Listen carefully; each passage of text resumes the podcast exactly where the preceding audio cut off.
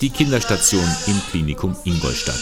Bis es hier zum ersten Schrei eines Babys kommt, müssen die Eltern und allen voran die Mutter auch lange warten.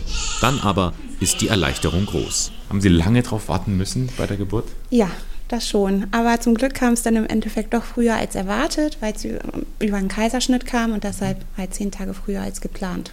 Wenn Sie da auf das Kind warten müssen, welche Gefühle haben Sie da gehabt? Ja, am Anfang finde ich, hat man das Gefühl, man ist schwanger und das ist einfach ein Zustand, aber man hat gar nicht so vor Augen, oder ist es nicht so bewusst, dass dann irgendwann das Kind kommt. Aber je mehr man das Kind dann spürt, wie es sich bewegt, also desto neugieriger wird man dann. Dann die letzte Phase des Wartens ist ja dann eher unangenehm. Haben Sie das dann nicht mehr so schön empfunden?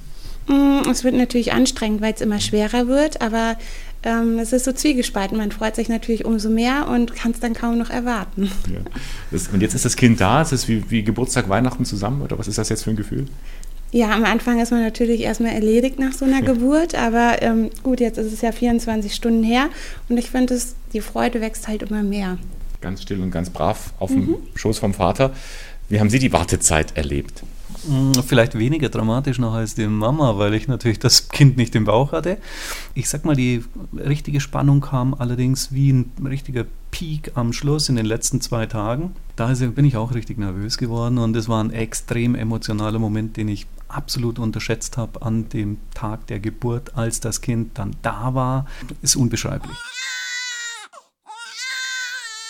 Jana Kästner arbeitet als Hebamme. Mit dem Warten kennt sie sich aus. Also gerade die Frauen, die mit dem ersten Kind zu uns kommen, äh, müssen in der Regel ein bisschen länger warten als die, die das zweite, dritte oder vierte oder fünfte oder sechste Kind bekommen. Wie überbrückt man eine solche Zeit? Mm, das ist ganz unterschiedlich. Mm, das kommt immer so drauf an, was die Eltern auch so möchten. Manche vertreten sich die Beine im Gebäude, manche schauen fern, manche verbringen die Zeit mit Warten. Nun ist es ja nicht nur so, dass man hier bei der Geburt auf das Kind wartet, sondern die Frau erwartet ja ein Kind neun Monate lang oder wenn sie es weiß, dann acht Monate.